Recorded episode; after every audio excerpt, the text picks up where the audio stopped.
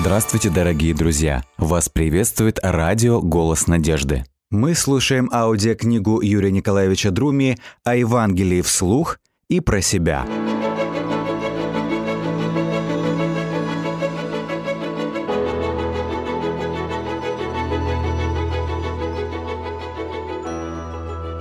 Когда больше, меньше. Кто главнее, я или он, она – с незапамятных времен и по многу раз этот вопрос задавался едва ли не каждым. Мир, куда появляется человек, иерархичен.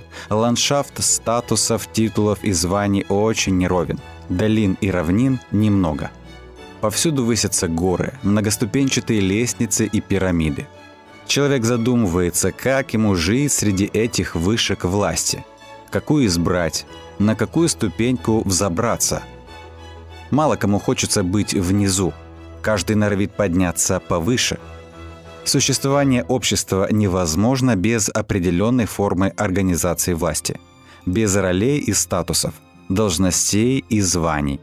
Иерархичность социальных и иных форм отношений есть условие порядка и упорядоченности жизни. Но она же источник напряжения. Соседство низов и верхов – редко бывает тихим и безоблачным. Посредством социально-политических революций предпринимались неоднократные попытки выровнять социальный ландшафт. Что-то получилось, что-то нет. Но даже при наибольшем успехе в верхах нет места для всех, кто в низах. Поэтому после очередного социально-политического потрясения появляются новые верхи. И не факт, что они лучше, чем их предшественники – Однако едва ли будет справедливым утверждение, что никакого прогресса на дороге освобождения человека и общества не достигнуто.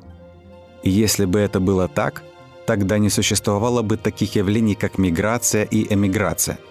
Есть люди, куда-то едут и оттуда не возвращаются. Значит, хоть на чуточку, но на новом месте они ощутили себя свободней, человечней, счастливее – с другой стороны, как не было и нет идеального человека, так не было и нет идеального общества. Но вот что есть, так это дорога к такому обществу, дорога к таким взаимоотношениям, которые были бы справедливы по отношению к каждому их участнику. Каждая религия имеет свой взгляд на то, каким должно быть общественное устройство. Этот взгляд не сформулирован в форме законченной доктрины или политической платформы – но выражен в основополагающих принципах данной религии. Не является исключением и христианство, которое по-своему регламентирует социальные взаимоотношения между людьми. Один из ключевых вопросов этих взаимоотношений таков. Кто главнее, я или он, она? За этим вопросом вереницей следуют и другие. Кому я должен повиноваться и должен ли вообще кому-то повиноваться – Кого я должен видеть в другом человеке, конкурента или своего ближнего? Как быть, если на какую-то ступень в иерархии претендуют двое-трое? Какие способы самоутверждения считать дозволенными, а какие нет? Надуманы ли эти вопросы? Едва ли. Скорее их диктует повседневность. Даже дети в песочнице должны время от времени решать, где чья территория, соответственно и власть кому какая принадлежит игрушка, то есть собственность, по каким правилам вести игру дальше, политика как искусство возможного. Кто и как должен устанавливать эти правила, зачатки правовой системы. На самом-то деле вопросы далеко не детские. И тем острее они становятся, чем большее напряжение порождается многочисленными формами иерархичности – и между людьми, и между нациями и государствами, и внутри наций и государств, и между религиями, и внутри религий. Какой же ответ дает на эти вопросы Христос? Последний впереди первого. Однажды усталые после длительного пути Иисус с 12 учениками вошли в один из домов города Капернаума.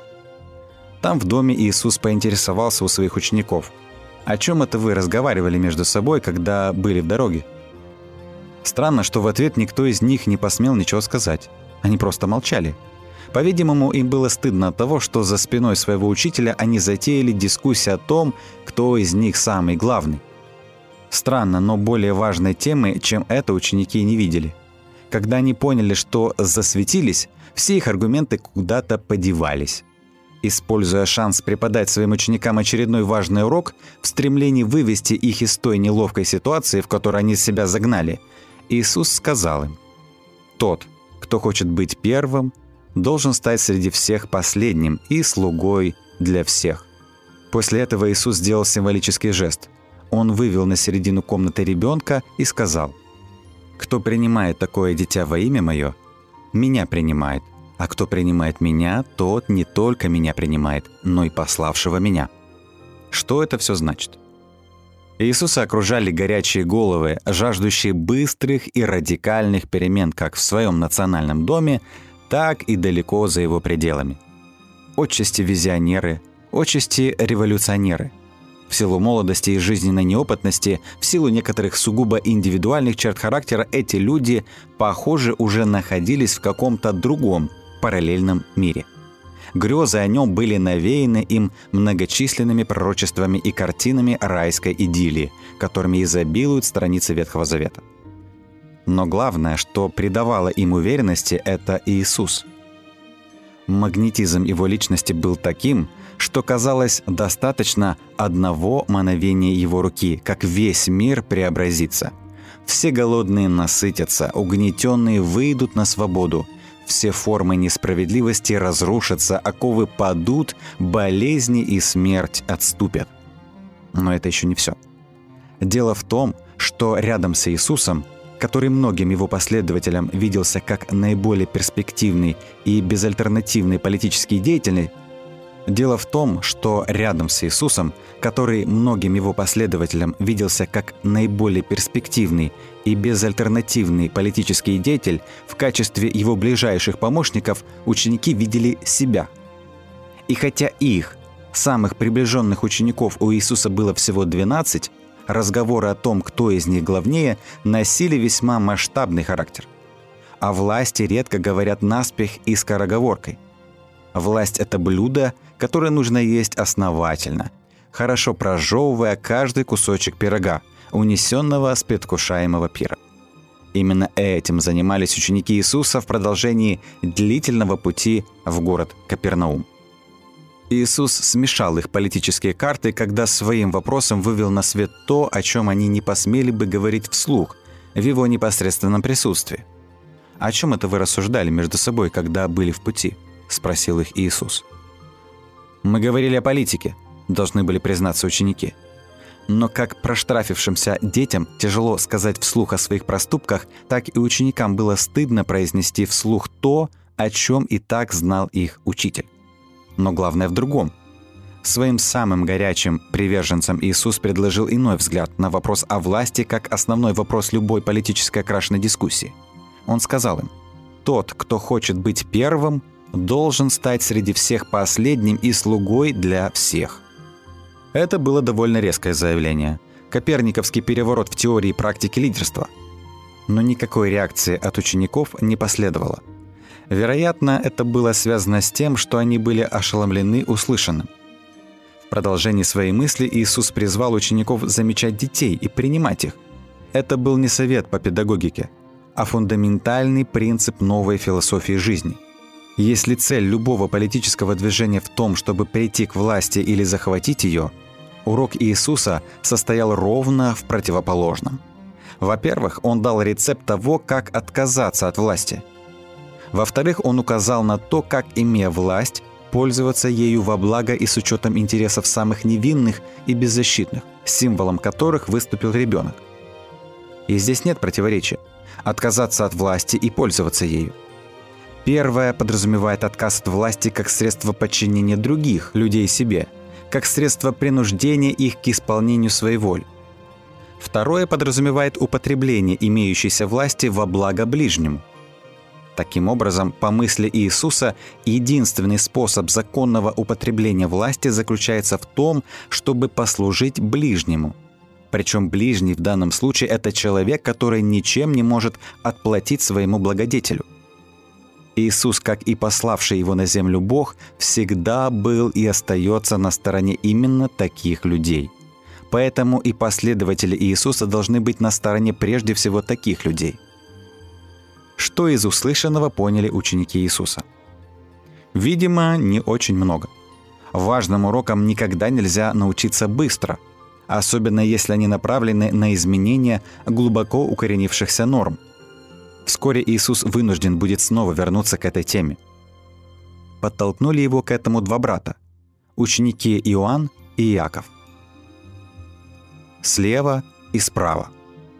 Уже не дети, но еще и незрелые личности Иоанн и Иаков заручились родственной поддержкой своей матери, которая подошла к Иисусу с необычной просьбой. Для изложения своей просьбы женщина даже встала на колени перед Иисусом и, умоляя его, говорила «Позволь этим двум моим сыновьям сесть одному справа от тебя, а другому слева, в царстве твоем». Понимала ли она, о чем просила? Едва ли.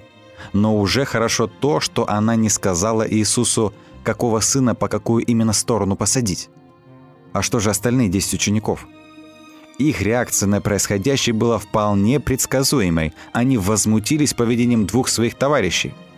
Но возмутились они не потому, что двое из них думали иначе, чем 10, а потому что 10 думали так же, как те двое, но не осмелились сказать об этом вслух. Двое обошли 10 в дипломатии, когда попросили свою мать выступить в роли просительницы. Вероятно, они рассчитывали на то, что отказать женщине-матери Иисусу будет труднее, и что в конечном счете он уступит ее просьбе.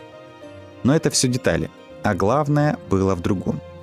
Учитель умело воспользовался возникшей конфликтной ситуацией и на ее фоне заявил об одном из фундаментальных принципов, на котором стоит христианская религия. Вот его слова – вы знаете, что мирские владыки господствуют над своими народами. И великие этого мира держат их в своей власти. Но не так должно быть у вас. Пусть тот, кто хочет стать главным среди вас, будет вам слугой. И кто хочет быть среди вас первым, пусть будет вам рабом. Также ведь и Сын Человеческий не для того пришел, чтобы ему служили, но для того, чтобы заслужить и отдать свою жизнь как выкуп за многих. Почему Иисус был так категоричен? Если посмотреть на этот вопрос в более широком плане, следует признать, что в стремлении человека быть главным просматривается его попытка самообожествления. Но ошибка всех, кто встает на этот ложный путь самоутверждения, заключается в том, что они видят Бога только с одной стороны, со стороны Его величия и неограниченной власти – они охотно берутся подражать ему в этом, но упорно отказываются подражать ему в его служении и самопожертвовании. Отсюда уродство самопровозглашенных человека-богов, под чьими прижизненными памятниками и портретами беснуются толпы экзальтированных почитателей. Если бы это был лишь театр, то это еще полбеды. Но проблема в том, что, как говорил классик, неограниченная власть в руках ограниченных людей приводит к жестокости – Соответственно, чем больше такие люди получают власти и чем безнадежнее их ограниченность, тем несчастнее те, кому выпала незавидная доля оказаться под гнетом таких господ. Один из самых неопровержимых примеров тому – 20 век. Век концлагерей, тюрем, газовых печей, братоубийственных войн, голодомора, массовых убийств и репрессий. Словно провидя грядущую историю человечества, Иисус не мог в данном вопросе высказываться притчами – но говорил прямо и категорично. «Пусть тот, кто хочет стать главным среди вас, будет вам слугой». Услышь его люди тогда и сегодня, мир был бы другим. В ловушке. Если следовать Евангелию по Луке, мы увидим, что к теме «Кто главный» Иисус вынужден был вернуться еще раз, совсем незадолго до трагической развязки в Иерусалиме.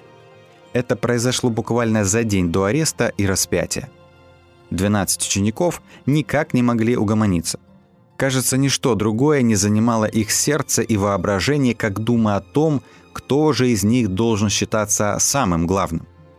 И снова Иисус говорит им то, что они уже не раз слышали от Него, но чего никак не могли расслышать.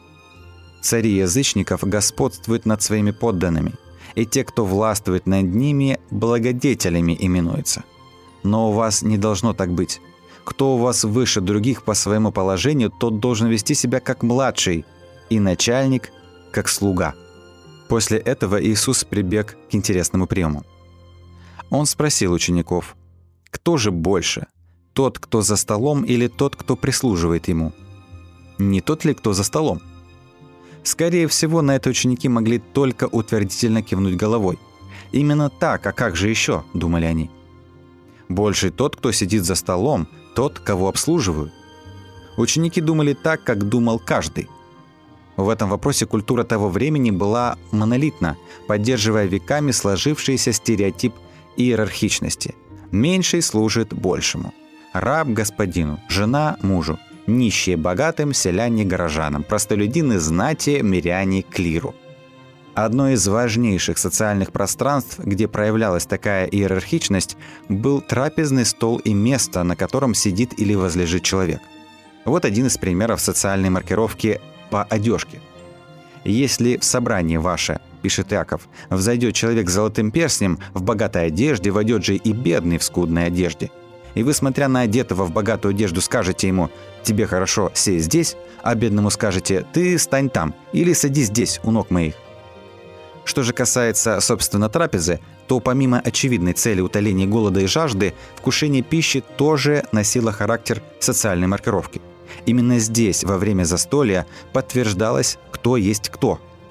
От того, кто где сидит, кто первый должен протянуть руку к пище, кто за столом говорит, а кто слушает, кто в служащих, а кто в обслуге, этими и другими деталями подчеркивался статус каждого присутствующего на застолье.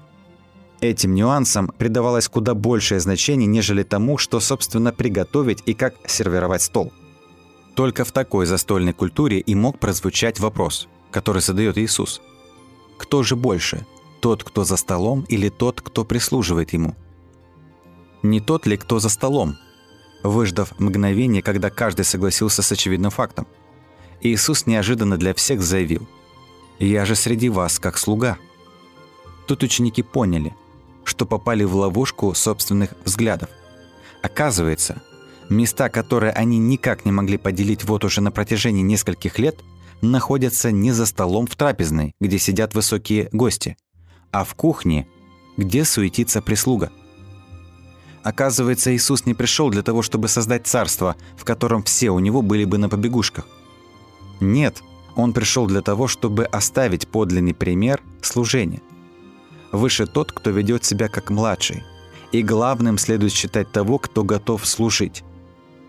Так на смену одному горизонту учеников пришел новый – Жизнь не как гонка вверх за титулами и статусами, а как смиренное исполнение своих обязанностей по отношению к тем, кому нужны забота и внимание. Вывод. Кто больше, а кто меньше, кто главный, а кто подчиненный. Решением этой головоломки люди будут заниматься до бесконечности, пока не переболеют гордыней и эгоизмом. К счастью, Иисус оставил принципы, помогающие остановить этот бег по замкнутому кругу и в замкнутом пространстве. Теперь человек сам выбирает себе жизненную траекторию. Можно идти вверх по лестнице, ведущей вниз, а можно идти вниз по лестнице, ведущей вверх. В зависимости от того, по какой лестнице движется человек, там он и окажется. Согласно порядку, установленному Богом, идущий вверх на самом деле идет вниз – а идущий вниз на самом деле идет вверх.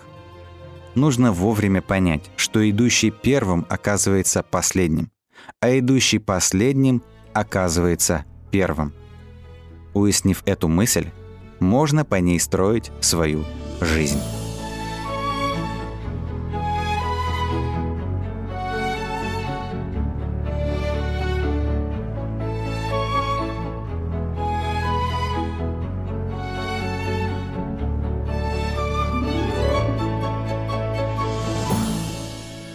Мы слушаем аудиокнигу о Евангелии вслух и про себя.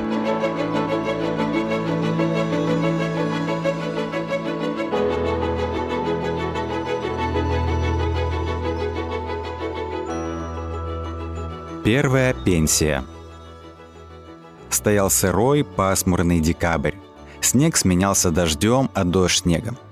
Люди уже забыли, как выглядит солнце. В саду на голых яблонях болталось несколько листьев. Былого цветения природы, кажется, и не было. В глиняной хате умирал человек. Шесть месяцев его изводила смертельная хворь и добилась таки своего. Подвела человека к неотвратимому изгибу бытия.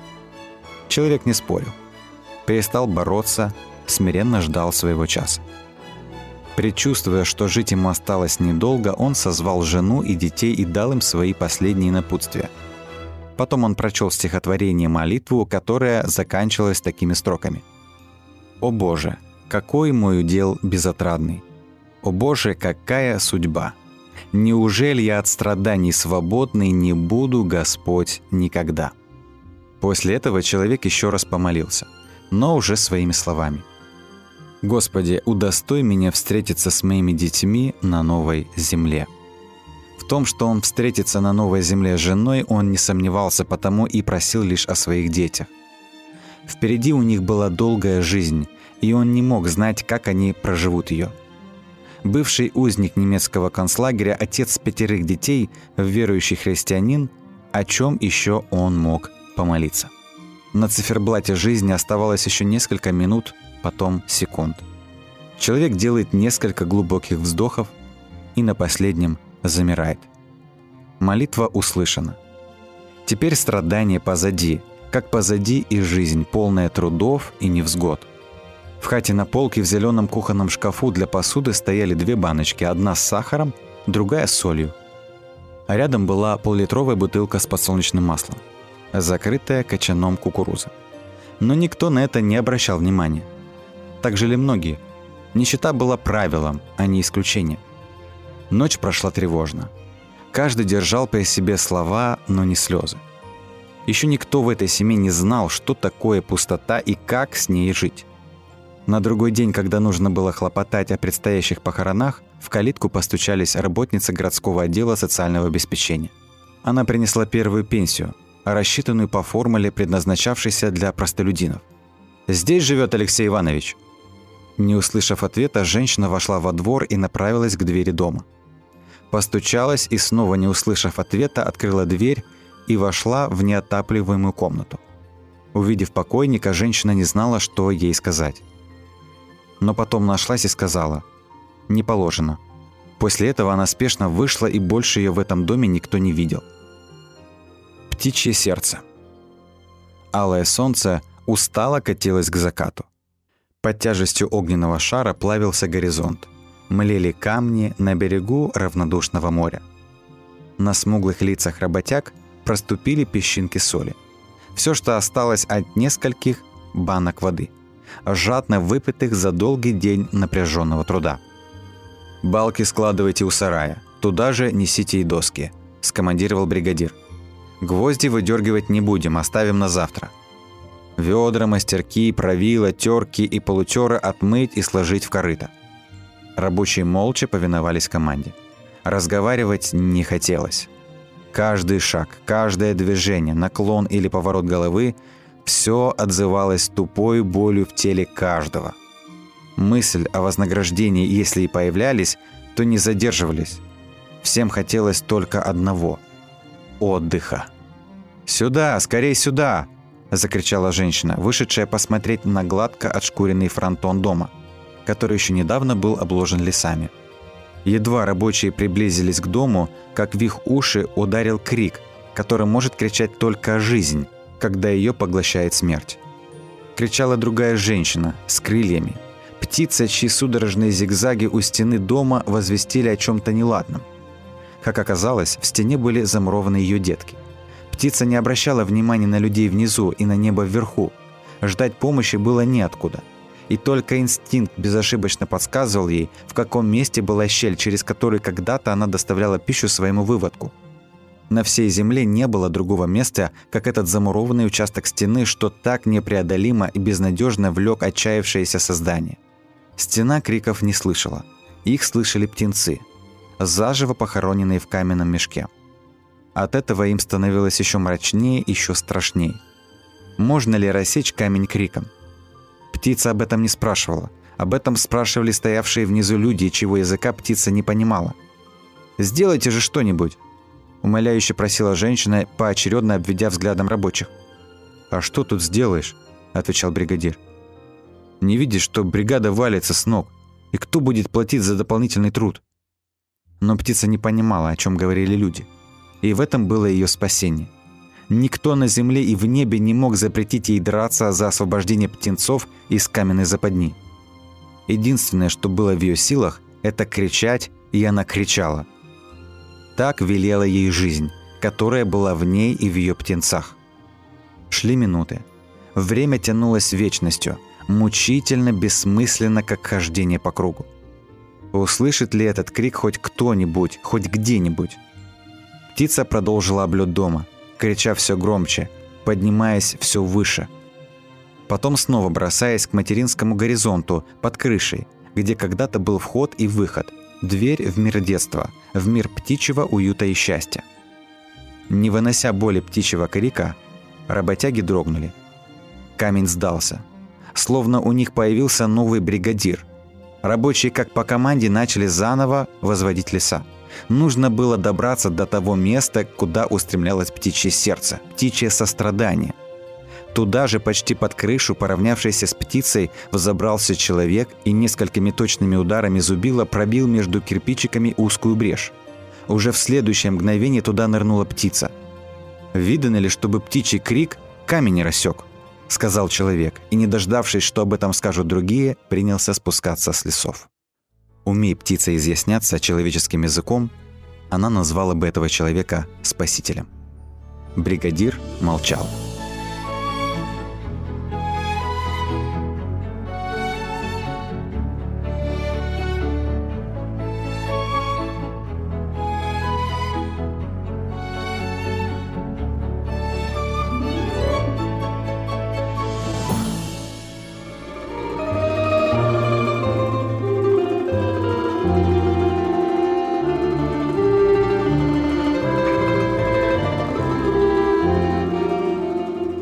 Дорогие друзья, вы можете оставить свои сообщения через WhatsApp и Viber по номеру плюс 7 915 688 7601 или позвонить нам на бесплатную линию, которая работает на территории Российской Федерации.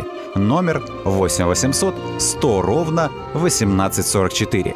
8 800 100 ровно 1844.